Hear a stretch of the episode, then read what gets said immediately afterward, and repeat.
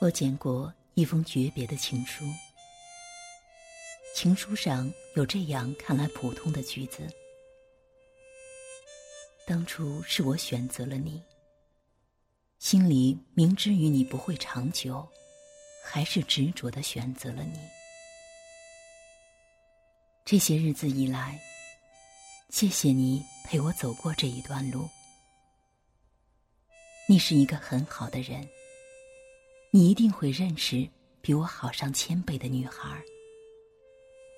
由衷的希望，在没有我的日子，你依然过得好。会捡到这封情书是很偶然的。有一天，我在路上散步，刮起一阵强风，一个印刷十分精美的信封落在我的眼前。信封没有署名。也没有尖封，我就打开来看，是一封很长的诀别信。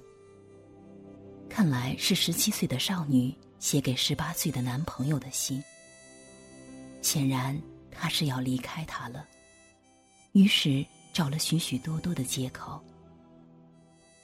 奇怪的是，这封信收信和发信的人都没有名字。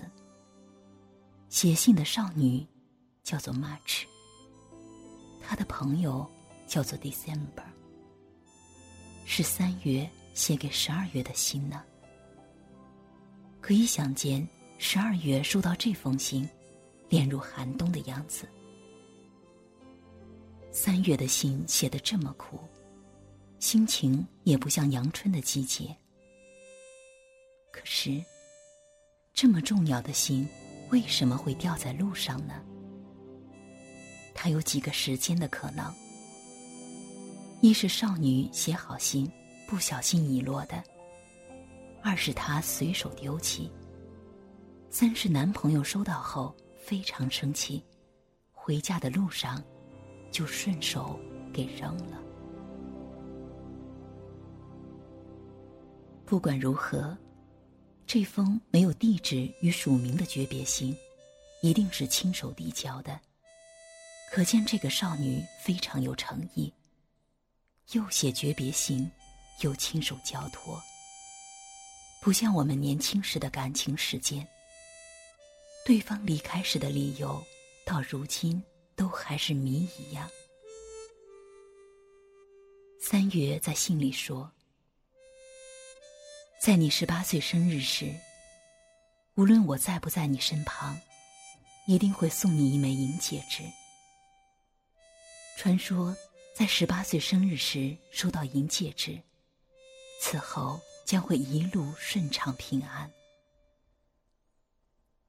如今，这段甜蜜的过去就要放弃。明知你是真心爱我，December。回头再看一眼，再看一眼就好。珍重，再见。这结尾写的真不错。我坐在公园的长椅上，读着路上偶然捡到的情书，想到少年时代我们的情感都是如此纠缠的，因为不能了解一切，都只是偶然。银戒指何必等到分手之后再送？今天送不是很好吗？明天的事，谁知道呢？不知道后来三月找到四月，十二月找到一月没有？那信纸也选得很好，是一个背着行李站在铁轨交叉点的少女。不知道走哪一条路好。不管怎么走，都会有路。